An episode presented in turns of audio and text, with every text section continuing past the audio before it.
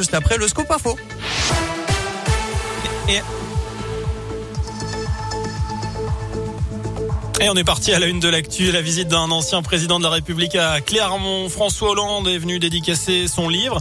Il a rencontré le maire de la ville ce matin avant de prendre la direction du stade Montpied, l'occasion de faire connaissance avec le staff et les joueurs du Clermont Foot.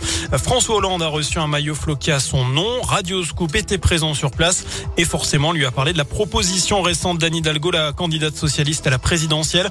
Cette dernière souhaite une primaire de la gauche. Proposition d'ores et déjà refusée par les écolos, les communistes et les insoumis. Alors qu'en pense François Hollande. Écoutez-le.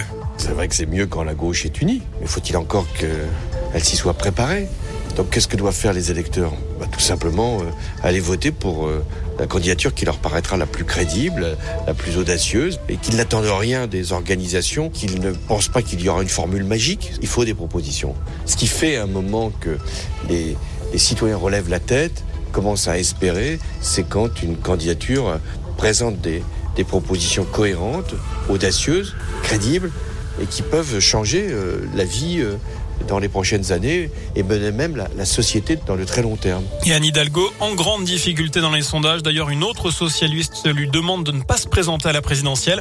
Ségolène Royal, qui était au second tour en 2007, invite la maire de Paris à, je cite, se désister pour un des deux candidats devant elle, à savoir Yannick Jadot ou Jean-Luc Mélenchon.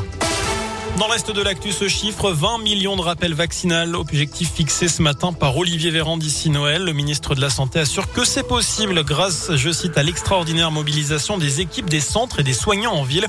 Une bonne nouvelle aussi à 15 jours de Noël, il n'y a pas besoin à ce stade de limiter les rassemblements en famille, notamment pour les repas des fêtes de fin d'année. C'est ce qu'a assuré le porte-parole du gouvernement Gabriel Attal. Alors que la situation reste très fragile, hein, le taux d'incidence atteint 442 cas pour 100 000 habitants dans le Puy-de-Dôme, 304 cas dans l'Allier. En France, le pic des troisième et quatrième vagues est dépassé et on se rapproche de celui de la seconde vague en fin d'année dernière. Chez nous, un préavis de grève voté à compter de vendredi prochain par les personnels soignants du service de cardiologie du CHU de Clermont. Ces derniers demandent à être reçus par la direction dans les prochains jours. Ils estiment que leurs conditions de travail se sont dégradées à cause notamment d'effectifs, je cite, insuffisants au regard de la charge de travail très lourde. Un mot de sport et de la Champions Cup de rugby. Avec le Covid, la SM a dû revoir sa compo pour affronter l'Ulster demain à 18h30 au stade Michelin. Le club auvergnat compte un cas positif, à savoir Cancorier et un cas à contact qui est Lopez. Par ailleurs, Matsushima et Moala ne sont pas retenus par précaution et obligation réglementaire. Tous les deux ne sont pas vaccinés. Enfin, vie au skieur, la station de Superbès a rouvert aujourd'hui.